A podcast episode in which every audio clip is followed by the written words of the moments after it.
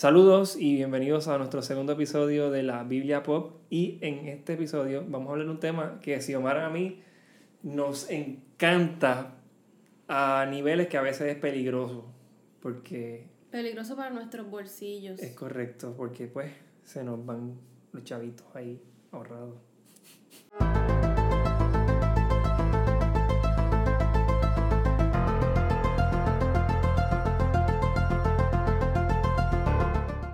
¿Cuál es el tema? El tema vamos a hablar del arte. Eh, vamos a hablar del arte y el tema para este podcast de este episodio número 2 es el tabernáculo del arte. Y antes de que empiece a decir que somos unos herejes y que qué es eso de mezclar tabernáculo, cójanlo suave, bendito. Denos, denos una oportunidad, déjenos explicar. Este, se lo podemos probar por la Biblia y todo. Cójanlo suave. Así que sí, a mí.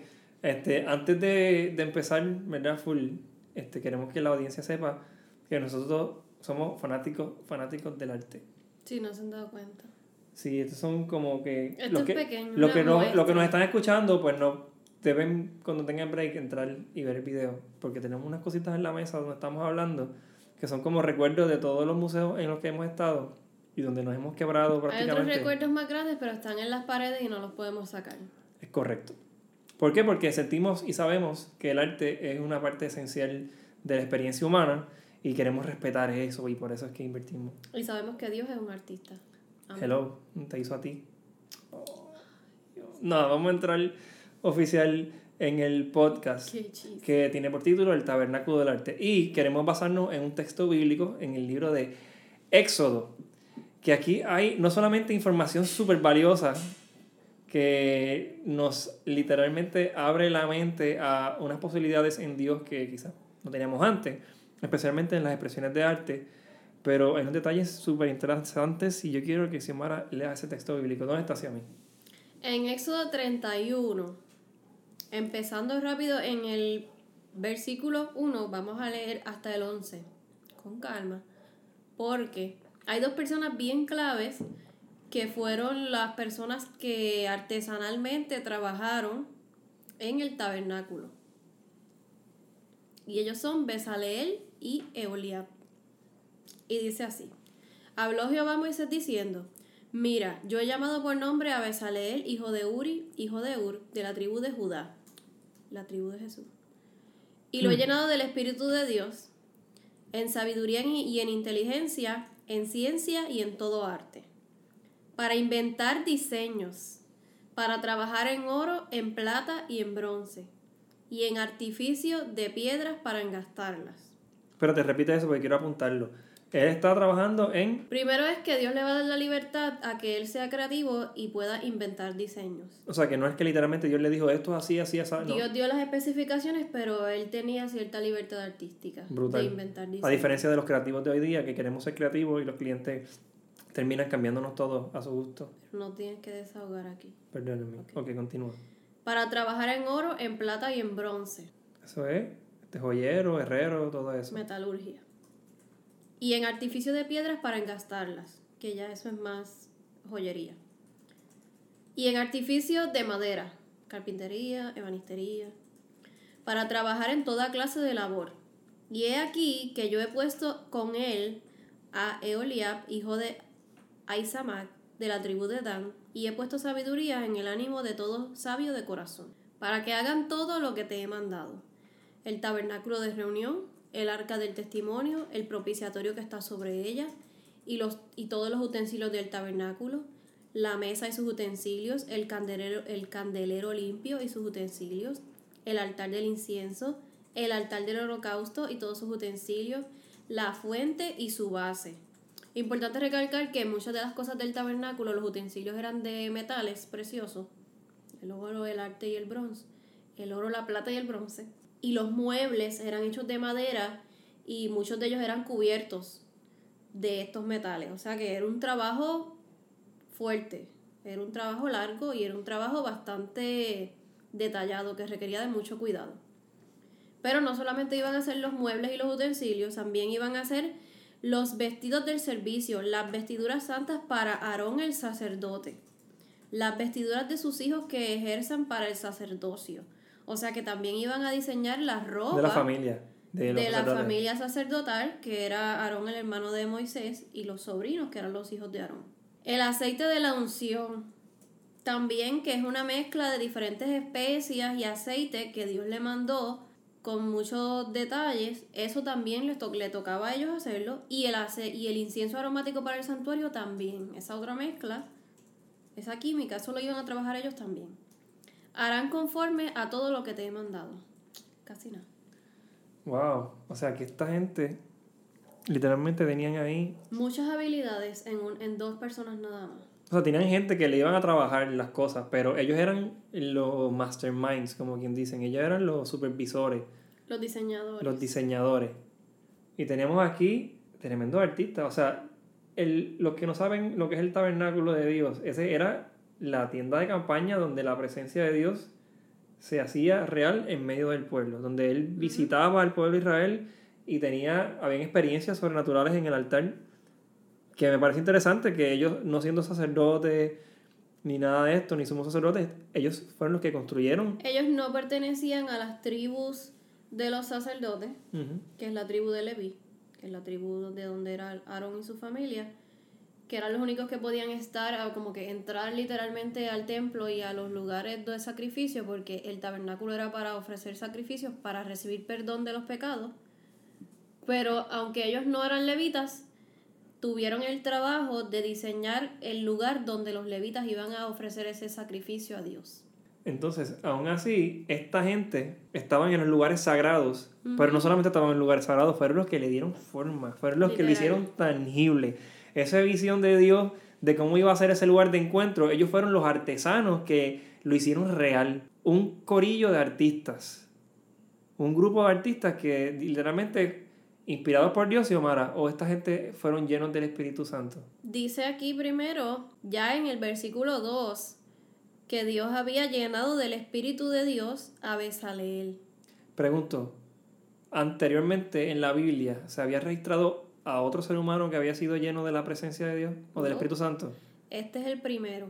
Este es el primero, no fue ni el libertador, Ni un profeta, no fue ni un ni un profeta, levita, ni un rey, ni nada por el Ni estilo. ninguno de los patriarcas, Fue- familia de Abraham. Un artista. Para los que piensan que el rol de los artistas en, en, el, en el cuerpo de Cristo, en la fe, a veces es un poquito nulo o sin sentido o absurdo, quiero que ustedes sepan que la persona que fue llena del Espíritu Santo por primera vez registrado en la Biblia fue un artista, un artesano.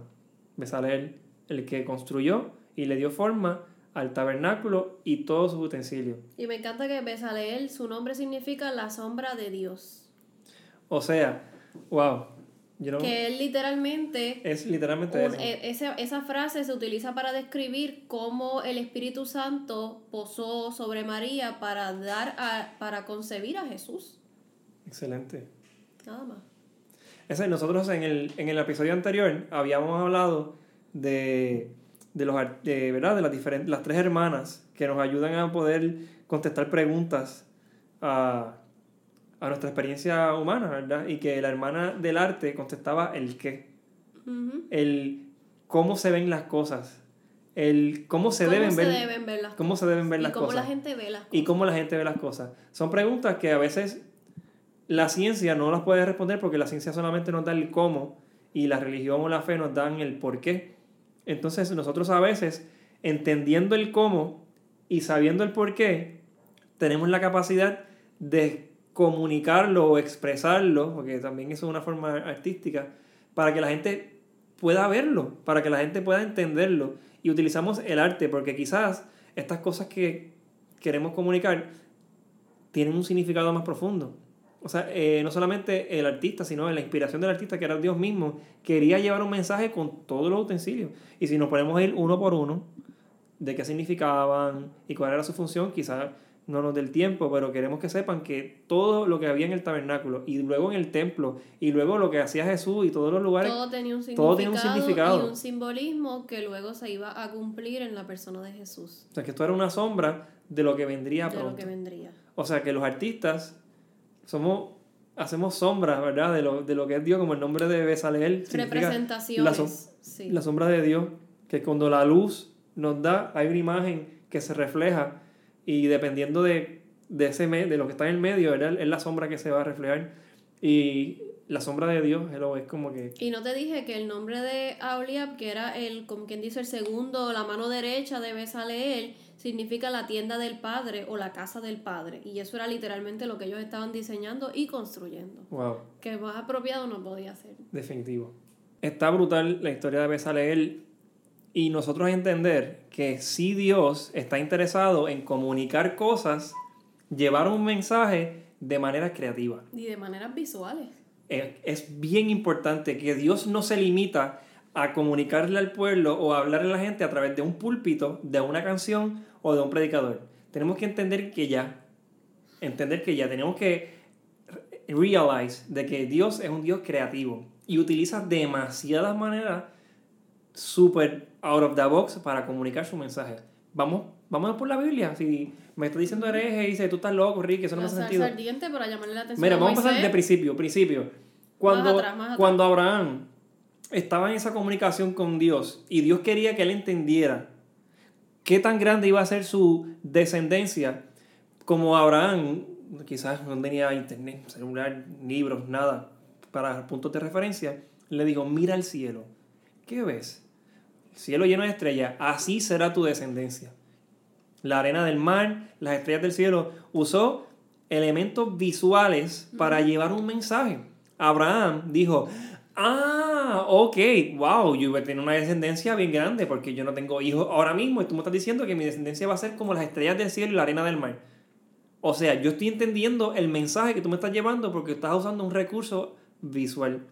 Otro ejemplo sencillo, como tú muy bien dices, Moisés y la salsa ardiente.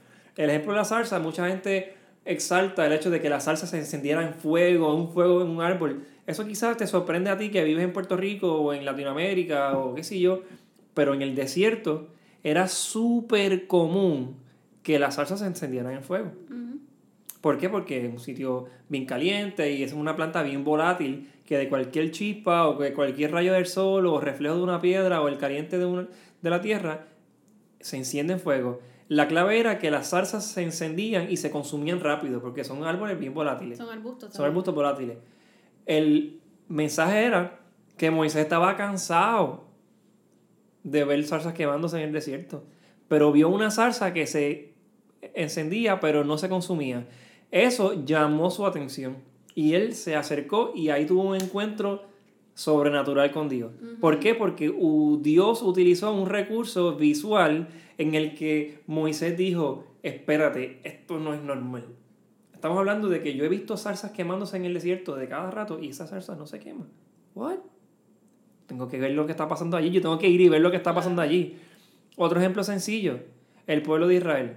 Dios los cubría con una columna de fuego de, de noche y una columna de nubes de día. Estamos hablando de que ellos tenían un recurso visual tangible de que el Dios que los sacó de Egipto estaba con ellos durante el sol fuerte del día, durante el peligro y la oscuridad de la noche. Entonces nosotros pretendemos en ocasiones limitar a, Dios que no tiene límites, un Dios infinito, tratar de encajarlo en nuestra mente finita. Y a veces a mí me venden o me, un evangelio, una iglesia, o un Dios que cabe en mi mente, que cabe en mis ideas, que cabe en mis pensamientos, y yo no quiero un Dios así. El Dios que se mueve en la canción, en la danza, en la pantomima y en la predicación. y en la predicación. En nothing else. Más nada. ah, y en la pintura del fuego, las manos y la paloma. No, sí, no, no nos vamos a meter ahí. Vamos, vamos para el próximo. Vamos a hablar de ejemplos. Ups. Ups. Vamos a hablar de. Es que es la realidad. A veces pensamos o cristianizamos el arte o las expresiones y tenemos que entender que no hay arte cristiano o algo así, sino que hay cristianos en el arte, hay cristianos en la música, cristianos en el cine. Porque cuando tú diferencias el cine cristiano, estás literalmente de, separándote del arte en sí y es como que fragmentando las posibilidades que tú tienes para llevar un mensaje de otras maneras.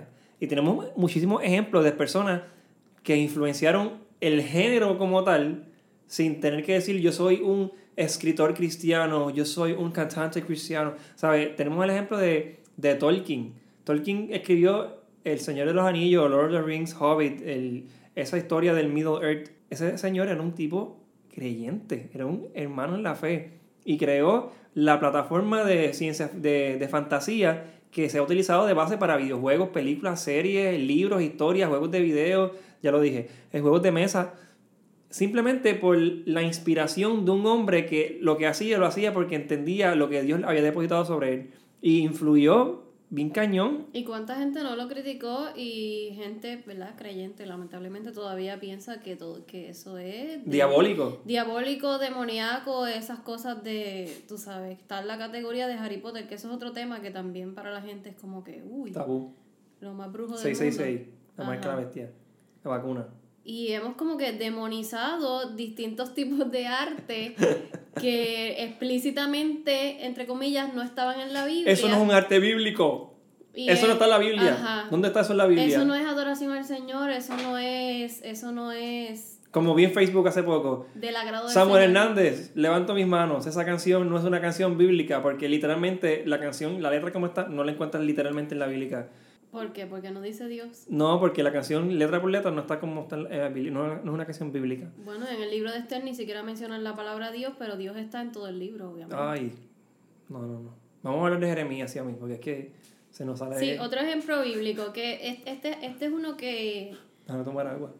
De las predicaciones que más yo escuchaba antes, cuando comencé como joven yendo a campamentos y retiros de jóvenes, esto era clásico el ejemplo de Jeremías yendo a casa del alfarero, donde Dios le decía, vete a casa del alfarero, que allí yo te voy a hablar.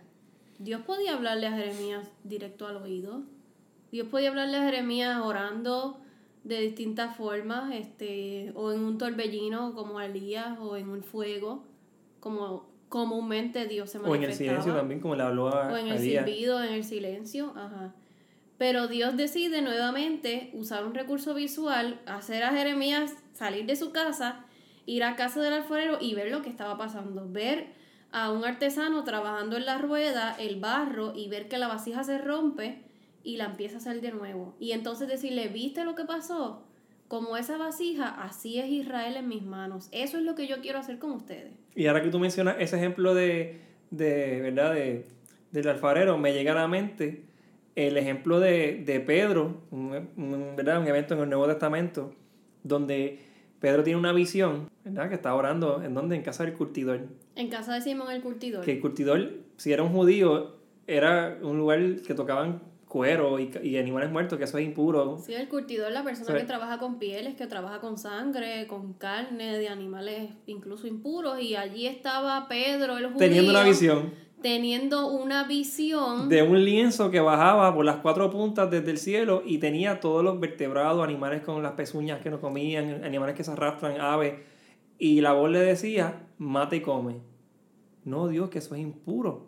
Que estaba, estaba en casa del impuro, del curtidor. Él estaba impuro porque al tú entrar en casa de alguien impuro o tener contacto con una persona impura, automáticamente para la ley tú estabas impuro y tenías que pasar por un ritual de purificación dependiendo del tipo de impureza. Pero él que está impuro dice, oh no, señor, eso es impuro. Y en ese momento de impureza. Y en ese Y en ese momento de impureza, Dios le da una visión para hablarle precisamente de eso. Y le dice, no llames, impuro. o inmundo a lo que yo he limpiado.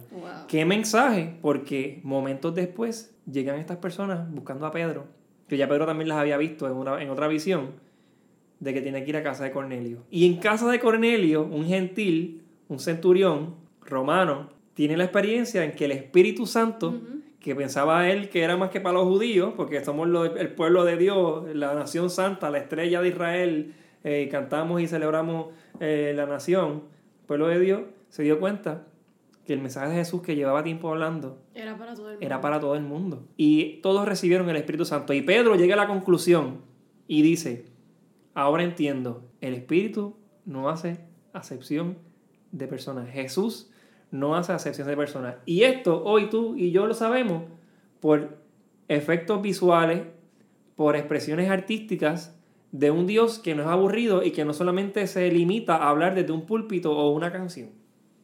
Eh, rayos. Vamos a hablar de, de, qué podemos hablar. Vamos a ver. Ok, yo, quiero, quiero tocar otro tema. vamos a brincar un poquito. Ok, es que me, me y me emociono.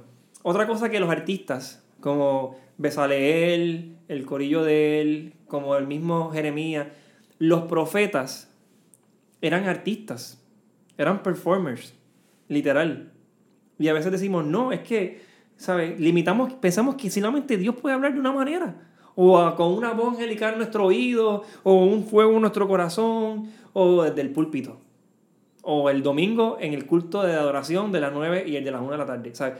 Pensamos que solamente Dios se habla ahí, o no, hay que abrir la Biblia solamente en la Biblia, pero Dios utiliza recursos brutales para llevar mensajes. Por ejemplo, los profetas, no, no siempre ellos iban y decían, así dice el Señor.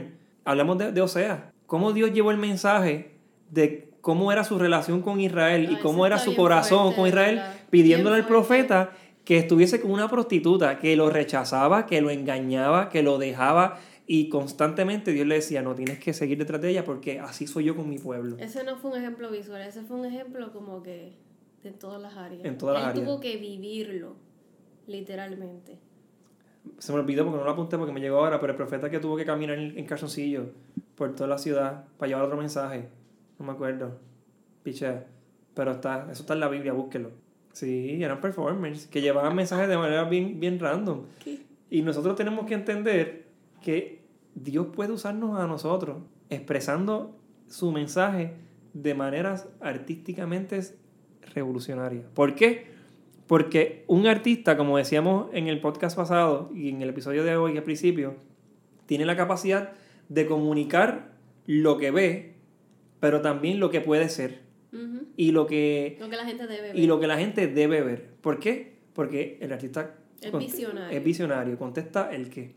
Y hablando de visión, muy bien, queremos hablar del futuro, pero antes de hablar del futuro, tenemos que agradecerle a la producción que está aquí ayudándonos, que como no sabía cuál era el texto bíblico, pero está en Isaías. Profeta Isaías tuvo que caminar descalzo y desnudo por tres años, simplemente para llevar un mensaje que Dios quería llevarle al pueblo. Ok, hablemos del futuro. El profeta o los artistas expresan no solamente lo que ven, sino lo que imaginan lo que será. Por eso yo acuño el texto que dice profetas de la cultura, porque nosotros podemos decirle a la cultura hacia dónde nosotros queremos que vaya, obviamente desde una cosmovisión cristiana, desde, una, desde un punto de vista donde nosotros nos ponemos los anteojos de ver el mundo de la manera que debe ser, o que Dios en un principio intended para que fuese, pero que el pecado hizo inviable. Entonces yo como artista, como profeta en la sociedad y la cultura, yo no solamente comunico lo que está pasando, lo que veo, lo que dice mi Dios y lo que dice su palabra, sino hacia dónde yo quiero que vaya ese futuro. Y eso es lo que literalmente hacen los artistas. Este, un ejemplo de eso es Picasso. Cuando Picasso hizo Guernica, o como se pronuncie, es una pintura bien famosa de Picasso, la puedes buscar en Google. Este, obviamente si estás guiando mientras escuchas esto, pues espera llegar una luz o algo, no, no, no te pongas a buscar mientras estás guiando. Pero Guernica es una pintura blanco y negro. Obviamente sabemos que Picasso es un artista que se expresaba en cubismo, que era un estilo totalmente revolucionario al arte que existía en ese tiempo, rompía con los estándares. ¿Qué pasa? En ese arte de Guernica, él literalmente estaba prediciendo lo que iba a pasar. En un, en un tiempo donde estábamos saliendo de una Primera Guerra Mundial, en un tiempo donde no se, sabe, se sabía este, cómo iba a ser el clima político a causa ¿verdad? De, de, de Alemania y, y, esa invasión que hizo de los países europeos. Este hombre, literalmente en una pintura, expresó cómo iban a ser los próximos 20, 30, 40 años. Literalmente era una profecía de lo que, lo que sería.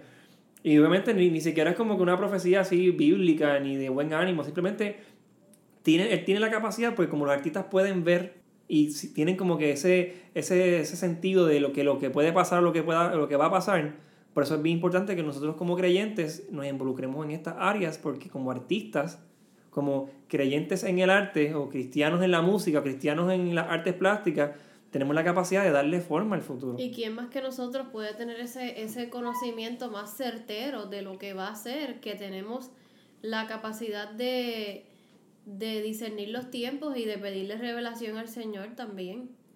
A mí lo que, me, lo que me preocupa honestamente es que le estamos dando permiso a gente con una cosmovisión bien errada de que ven el mundo de una manera tan tóxica y tan y este, este, helenística, no, no helenística, hedonista, perdóname, que se centra más que en ello o sea, ellos están profetizándolo sobre mi cultura. Están diciendo cómo ellos quieren ver el futuro o cómo se puede ver. Y es malo, es destructivo, es envidioso, tiene mucho odio, tiene sexo desenfrenado, tiene, es una cultura de, de excesos que literalmente dañan la tierra, nuestra sociedad, la familia, nuestras vidas. Pero en el momento, pues qué bueno que me lo disfruto, escucho la canción, aunque tiene un mensaje súper horrible, pero como quiero lo escucho, escucho como una canción habla de cómo viola una mujer, la escucho porque pues este, está gufiado y me, el ritmito de bachata ese está gufiado. Y saben de qué canción estoy hablando, lo más seguro. Tengo que decirlo, me lo saco de adentro. Yo no, yo no puedo escuchar letras de música, pinturas, expresiones de arte que realmente estén dándonos, dándonos esa oportunidad de que, de que del desenfreno, de la locura, que obviamente es una expresión que uno respeta, porque nosotros como aficionados del arte disfrutamos ese arte. Nos encanta porque apela a nuestras emociones, a nuestros sentimientos, a nuestros gustos, pero en el fondo la visión detrás de lo que ese artista estaba haciendo habla mucho de su presente y del futuro que quiere construir. ¿Y nosotros? ¿Qué futuro estamos construyendo? No quieres decir nada si a eso, porque tengo más aquí para tirar. Quiero seguir tirando. Mira, algo que hace poco estaba pensando, que estaba hablando contigo, Xiaomi, era que en los años 80 y 90, no sé si te acuerdas, nuestra niñez y los que nos están viendo que nacieron entre el 80 y el 90. Bueno, en el 80 no, porque nací en el 90. Sí, sí, pero la gente que más o menos son contemporáneos con nosotros, pero millennials. todavía había cosas de los, okay, los millennials, de moda. Los millennials van a entender. Los Gen Z van a entender la otra parte. Y los baby boomers y los Gen X van a entender todas. Okay, así que miren, para los tiempos de los 80, 90, hubo como un boom de, de cines de ciencia ficción porque había más budget. O sea, la industria del cine estaba como que ya había florecido del Golden Age of of Theater, ¿verdad? Los años 50 y 60, nos dimos cuenta que, que se podía, ¿verdad?, expresar un mensaje a través del cine. Y cuando había más budget para hacer películas más locas, pues se tiraron películas que se dio como este, Flash Gordon, Star Wars, este, Doom. Son películas que obviamente si tú las ves ahora, pues son difíciles de digerir, de digerir honestamente, porque el lo hicieron en los 70, en los 80. Pero en aquel entonces era... Ah, no, eso era un wow. Pero lo, lo, más que me gusta es que trata de ver las películas por el contenido, porque cuando ya tú eres aficionado así más del arte y del cine, pues tú disfrutas la dirección, eh, el screenwriting, este, la cinematografía, etc. Que quizás hay películas de los años 40 y 50 que disfrutas hoy más que una película que salió hace poco en el cine. Pero ese no, ese no es el caso. El caso es que cuando estas artistas trataban de mirar hacia adelante y querían echar un vistazo al futuro, tenían un futuro optimista, un futuro de progreso. Tenemos películas como Back to the Future, que vemos, ¿verdad? Que en el futuro hay, qué sé yo, metes una cajita en el microondas y sale una pizza con papitas y qué sé yo, no sé si se acuerdan de eso, carros que vuelan, este, una medicina bien avanzada, accesibilidad de cosas.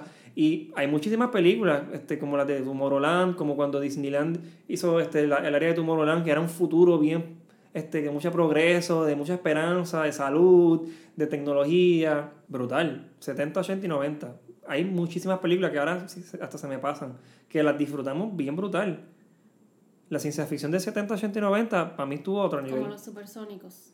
Algo así. De Jetsons. De los Jetsons, que fueron profetas, porque muchas de las cosas que hay en los Jetsons hay ahora. Nuestra rumba, nuestro robotcito que limpia el piso se llama Robotina, en honor a, los Jetsons. No, no, cocina ni frega. No, lamentablemente. Pero por eso, para eso estamos nosotros, para hacerlo. Ahora bien, las películas después del 2000, sí, a mí las películas que hablan del futuro, que miran hacia el futuro, son, optimistas. son fatalistas, caóticas, fatalistas, de caóticas. futuros apocalípticos de destrucción, de... Eso habla. De que todo se acabó, todo desértico, todo el mundo muerto. Eso habla de que, habla de nosotros, habla de nuestra visión. Antes éramos bien optimistas, era una sociedad bien optimista. Obviamente en esa mentalidad optimista moderna, también vino el exceso de uso de recursos naturales y hubo un caos extraordinario en la revolución industrial y por ahí para abajo que ni se diga.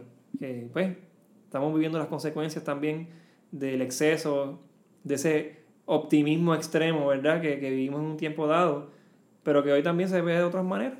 Pero hoy quizás hay un poquito más de conciencia eh, de la naturaleza y del presente, pero el punto es que los escritores de hoy día, los visionarios de hoy día, los artistas de hoy día, están viendo un futuro caótico, un futuro en destrucción. Películas como I Am Legend de Will Smith. Una película que Donde está. pocas personas sobreviven. Una pandemia. Dos o tres están vivos una pandemia. Y están huyendo. Un revolú. estamos oyendo, está vacío el mundo. Book of Eli. El Book of Eli. Bird Box también. Bird Box, Mad Max, Cualquiera que sea de Hunger zombie. Games, Cualquiera de zombie. Divergent, cualquier película de zombies, siempre pasó una guerra, una explosión, una enfermedad, una pandemia. El mundo cambió y estamos viviendo en un mundo apocalíptico, negativo, horrible. Eso es lo que estamos viendo. Y hoy día, cuando tú quieres ver ciencia ficción del futuro, literalmente lo que vas a consumir es caos y destrucción. Caos y destrucción. La serie de televisión, The, The, The 100, que me quedé en Season 2 porque se puso chippy después. Igual. Son películas, series, historias, narrativas que hablan de un futuro caótico, de un futuro sin esperanza. Y cuando esta generación de ahora consuma todo eso, de estos 10, 15, 20 años que estamos consumiendo ese contenido excesivo de, de, de pesimismo, de malas noticias, de no hay esperanza, de que el mundo no va para ningún lado, estamos criando una generación que van a tomar y asumir roles políticos, sociales, comunitarios, que no tienen una esperanza futura que ven que las cosas no van a mejorar, que todo va a salir peor, que me quiero morir mejor, me quiero ir antes, Señor, llévame.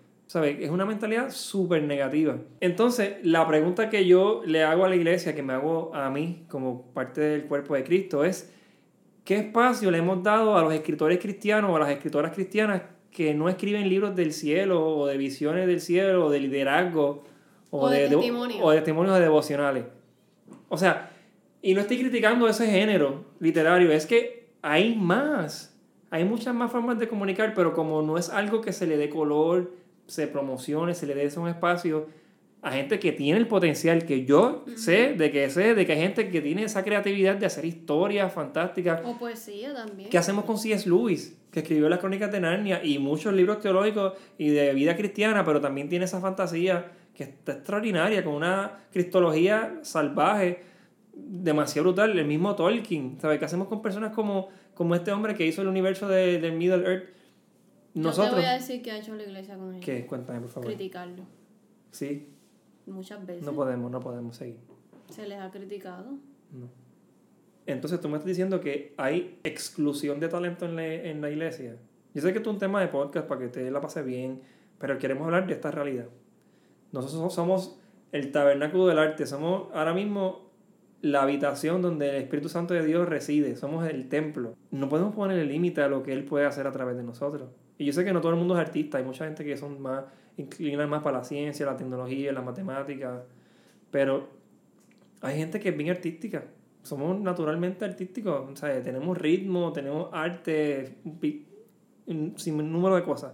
Pero yo quiero que tú me hables de la exclusión de talento en la iglesia y cómo este, marginamos cierto talento. No sé, quiero que me hables de eso. Lo primero es que en mi experiencia se le ha dado como un rango de edad aceptable a ciertos tipos de arte. Por ejemplo, Vamos. si tú te criaste en la iglesia desde niño, o llegaste con, bien pequeño, lo más seguro hiciste alguna pantomima en tu vida, o varias, porque eso es algo que se dejaba para los niños, lo más los juveniles o los jóvenes no, no muy adultos. Después te promueven a los dramas o los himnos dramatizados. Si es que si no es que saliste de niño Jesús y de burrito en, cuando niño. Y entonces ese tipo de arte teatral se circunscribe a las obras navideñas o las obras de Semana Santa.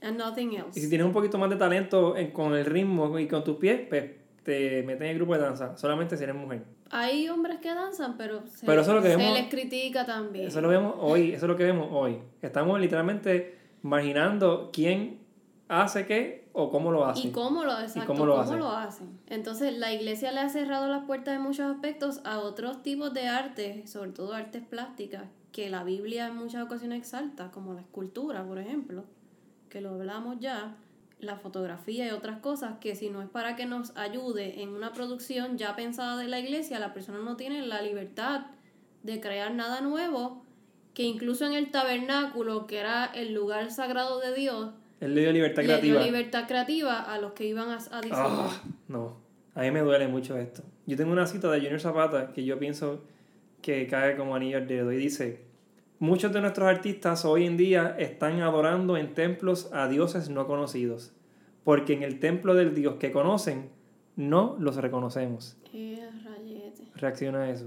Bueno, pues tengo otra cita para seguir con esa, que dice que pareciera que la única persona que Dios autoriza a expresarse es a la que predica. Y el único lugar donde lo puede hacer es detrás del púlpito. Y hablaste de los rangos de edad y los tipos de arte. Tú, tienes, tú, me, tú me habías mencionado de, que, de, de, de, cómo, de cómo Dios le responde a Job cuando... Sí, porque es que la Biblia, y esto lo vamos a discutir más adelante, ¿verdad? Cuando hablemos de historia bíblica, la Biblia realmente es una obra de arte. La Biblia contiene distintos géneros literarios, no se circunscribe solamente a narrativa y profecía. La Biblia tiene distintos géneros que no son reconocidos hoy día, que no los trabajamos ni los estudiamos ni se le ni se le promueven a los jóvenes y a los niños que los desarrollen. Y por ejemplo, cuando en Job está esta conversación donde Job le cuestiona a Dios por todas las cosas malas que le ocurren y Dios le comienza a contestar de una manera bien poética, Dios le empieza a decir, tú no conoces nada, tú no sabes de lo que estás hablando. Tú no estabas donde yo puse las cuando yo puse las estrellas en el cielo. Tú no estabas cuando yo diseñé las ballenas, donde yo le dije hasta al agua del mar a dónde llegar. Hmm. O sea, tú no estabas en, en todas esas cosas cuando yo le di color a las flores todo este tipo de, cosas que nosotros las damos por común porque es la naturaleza, es la ciencia, es lo que es, es normal verlo.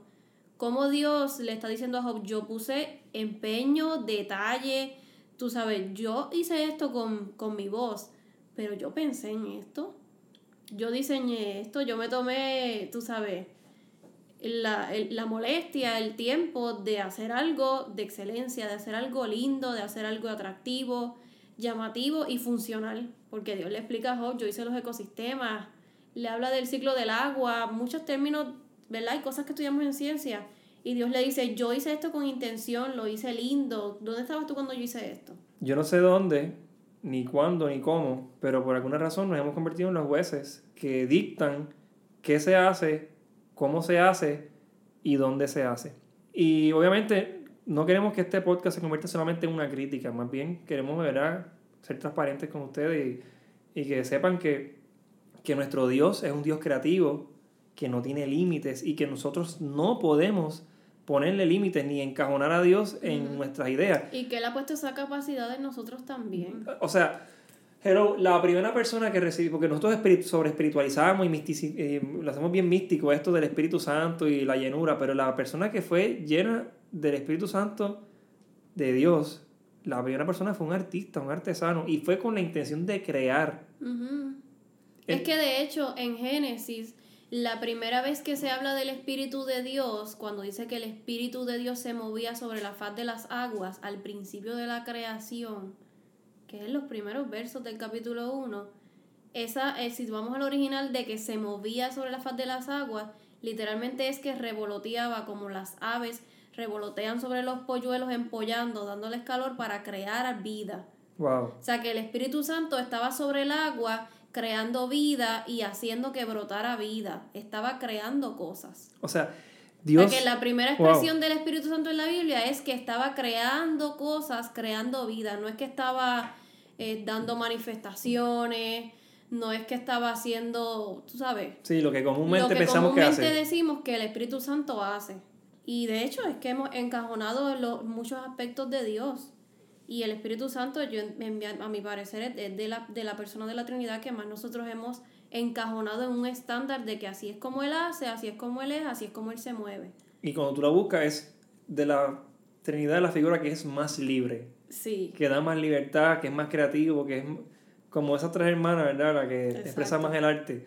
Mira, a mí me parece que nosotros cuando tratamos de controlar, porque es que nos da miedo lo nuevo y lo diferente. Es, la realidad. El ser humano siempre le da cierto temor lo que no conoce, lo que no puede controlar. Lo que está fuera de la zona de comodidad. Es correcto. Tendemos a, que, a tratar de ponerle control de manera que nos sintamos cómodos, seguros y seguras en ese espacio.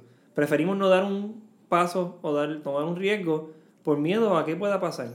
Entonces, le decimos a la gente, mira, como este grupo reducido de personas hace este reducido tipo de arte para este reducido tipo de audiencia y tú, que eres bien creativo, que tienes todas estas cosas por dentro, que eres bien diferente a lo demás, abstente de hacer arte que te gusta y del arte que dominas. O, si tú quieres hacerlo, hazlo fuera de la iglesia y vive creyendo que a Dios nunca le agradó y que no era el tipo de arte que le brinda adoración. Porque hemos encerrado a que el arte, director de artes creativas en la iglesia, es el líder de adoración o el que se encarga de la banda o, O el el de que la hace los música. artes gráficos para invitar a los hermanos a, la- a los cultos. Ay, Perdón. no. Perdón. Sí. Pero, wow, no podemos encajonar a Dios en nuestros pensamientos, en nuestras ideas, porque sería un Dios demasiado chiquito. De hecho, hubo un tiempo donde la iglesia, ¿verdad? En el- la iglesia tradicional, la iglesia católica en sus comienzos, dominaba las áreas del arte. La iglesia era la que le pagaba a los artistas en Europa para que hiciera las pinturas, para que hiciera todo. La iglesia estaba bien, bien enfocada en que había En- que hacer arte, había que hacer artes plásticas. En inmortalizar Había su que hacer creencia escultura, había que hacer pintura, había que hacer representación teátrica y artística todo el tiempo porque eso exaltaba a Dios. Y eso se perdió. Y hablando de eso, quiero mencionar el libro de Apocalipsis. Y hablando de Apocalipsis, Apocalipsis es un género literario, algo que mucha gente no sabe. Y la gente se asombra cuando ve todos los, los símbolos de, de los ojos, de las bestias, de los- la numerología que tiene el libro de Apocalipsis, que también comparte mucha con Daniel y Ezequiel. Pero esto era un género literario. Apocalipsis es un género literario, Que un género apocalíptico que existía en la época. Y era un género que estaba hecho enfocado en hacer performance de esto, estilo teatro. O de Así que litúrgico, como que se leía. Era en litúrgico para en el orden del culto. Esto se leía y se actuaba. La gente decía santo y los otros le, respo- le respondían santo, como las santo. lecturas antifonales Exacto. y ese tipo de cosas. Y toda esta simbología era con un propósito porque la gente ya sabía lo que significaba. Tenía diferentes connotaciones de la época. Pero muchas veces en nuestro desconocimiento hemos horrorizado libros como Apocalipsis y Daniel y estas cosas porque no sabemos que es un tipo de arte. Porque la Biblia es una obra de arte.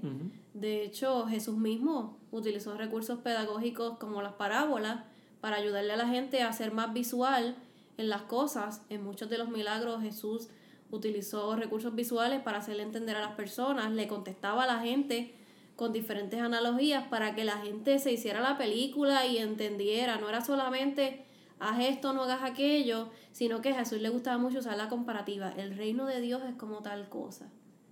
El reino de los cielos se parece a esto. Un hombre hizo esto.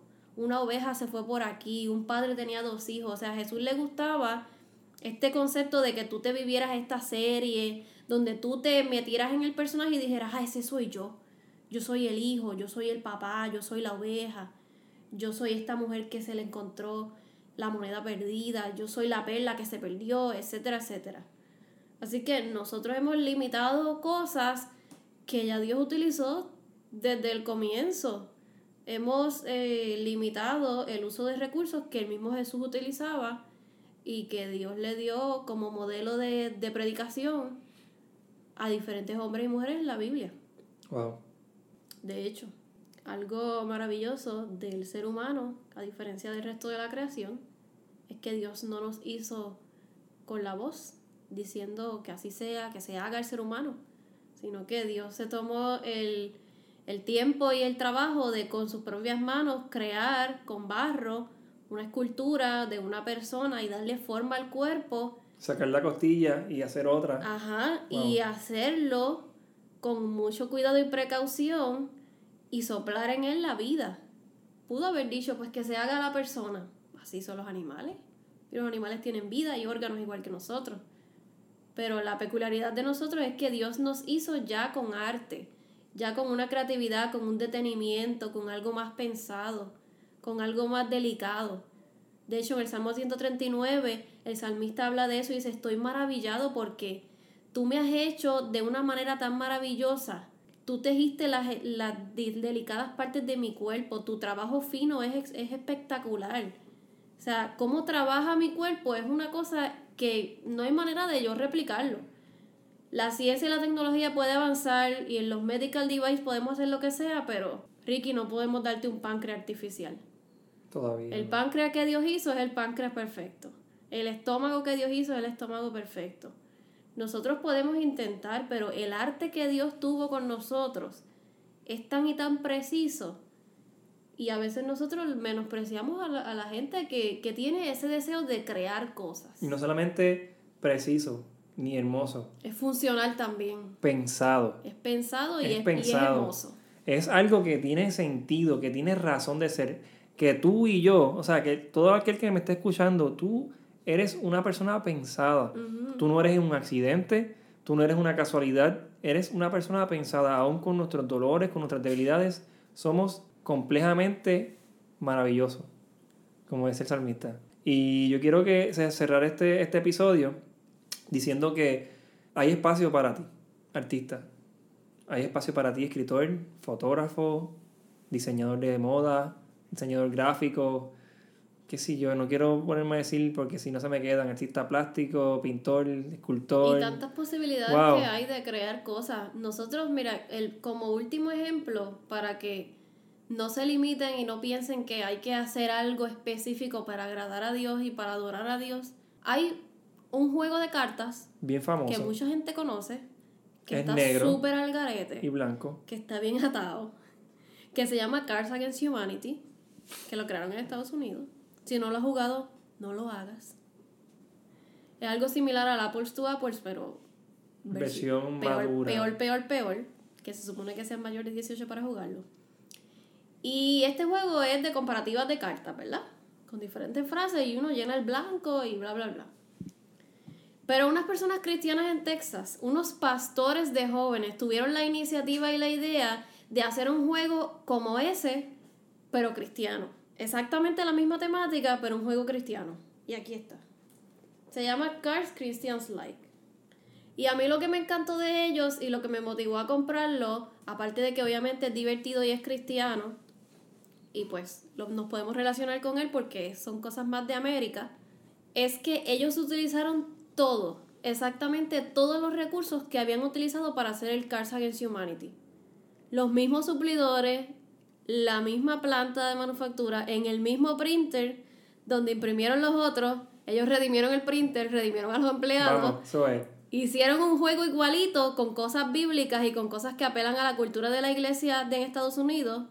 Literalmente, donde el enemigo había hecho algo bien atado, ellos decidieron, yo, yo no me voy a quedar dado. Y los jóvenes cristianos necesitan un juego de igual calibre, Dándole la oportunidad a ellos también. dándole la oportunidad a unos artistas cristianos de diseñar un juego igual. Y para mí eso es arte. Así que tienes que pensar fuera de la caja. Dios lo hizo, Dios está continuamente haciéndolo. ¿Qué te limita? Dime, ¿qué te limita? Hoy el Señor te dice, crea. Sé creativo, sé creativa. Haz algo que nunca nadie haya visto. ¿Qué es el próximo sonido que vamos a escuchar? ¿Cuál es la próxima película brutal que vamos a ver? ¿Cuál es la próxima saga de libros que va a ser el be- bestseller? Díganme. Yo quiero que sea gente que tenga la misma como visión que yo tengo, que vea un futuro claro, un futuro seguro, un futuro en Jesús, nuestra esperanza de vida, la esperanza del mundo, el Redentor. Si nosotros tenemos eso de fundamento y esa es nuestra roca, créanme que vamos a darle forma al futuro que deseamos y no le vamos a permitir a otras personas con una como visión totalmente negativa a darle forma al futuro de nuestros hijos, de nuestros nietos y de nuestra tierra. Así que te invito a que seas creativo y creativa, que salgas de la caja y entiendas que tú eres un tabernáculo del arte. Así que muchas gracias por conectarte con nosotros en este día. Dios te bendiga.